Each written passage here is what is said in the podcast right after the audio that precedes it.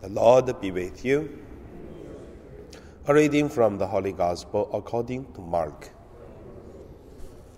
Jesus called the crowd and said to them, Listen to me, all of you, and understand that there is nothing outside a person that by going in can feel. But the things that come out are what diffuse.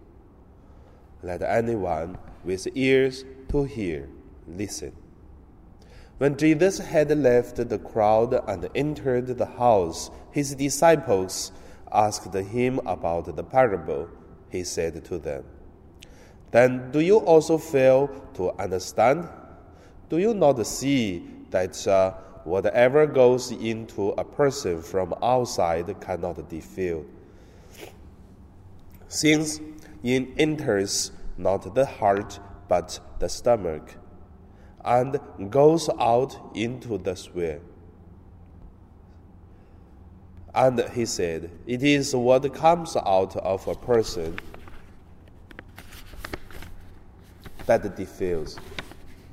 For it is from within, from the human heart, that evil intentions come.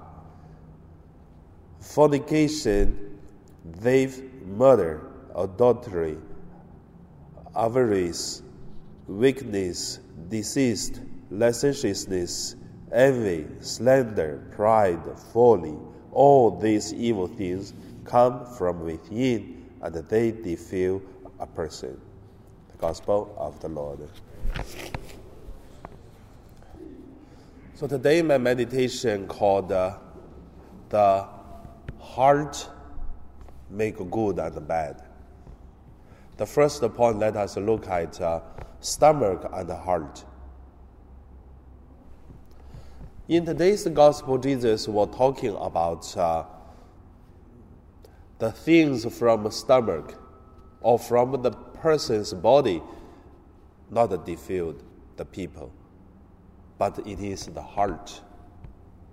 But uh, when we look at a person, stomach and heart, actually, it is a human flesh and a soul, or a worldly or a heavenly things to compare to each other.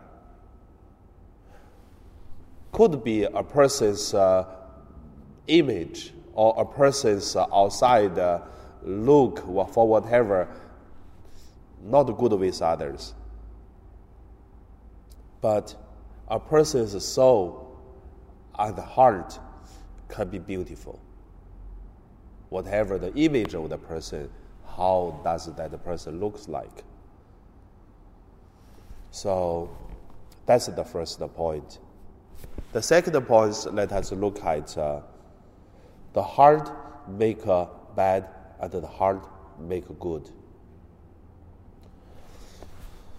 In this world, there are lots of problems for example, the wars, fightings, or some people do like what we just uh, read through the Gospels. There are lots of uh, words like uh, the, the thief, murder, adultery, awareness, weakness, disease, licentiousness, envy, slander, pride, folly, all this. For whatever the things, none of them come from a person's doing but mostly start by a person's thinking, the evil thinking, the bad thinking from inside of the heart, and then outside action start. So when Jesus talk about, he directly to figure the root of the problem. So if the people's heart change to be good, and then this heart will make good things. And also believe that is the reason why in the 19th, no, in the 18th century start, 19th century earlier, Jesus Christ started to appear and then to talk about the sacred heart of uh, his love, mercy, and sacrifice, and then he's calling the people do the same. So the sacred heart of uh, the devotions start until today. So let us also meditate on this And look at our heart. Let our heart be a good energy to do the good things, avoid of uh, the evil things. And now we pray.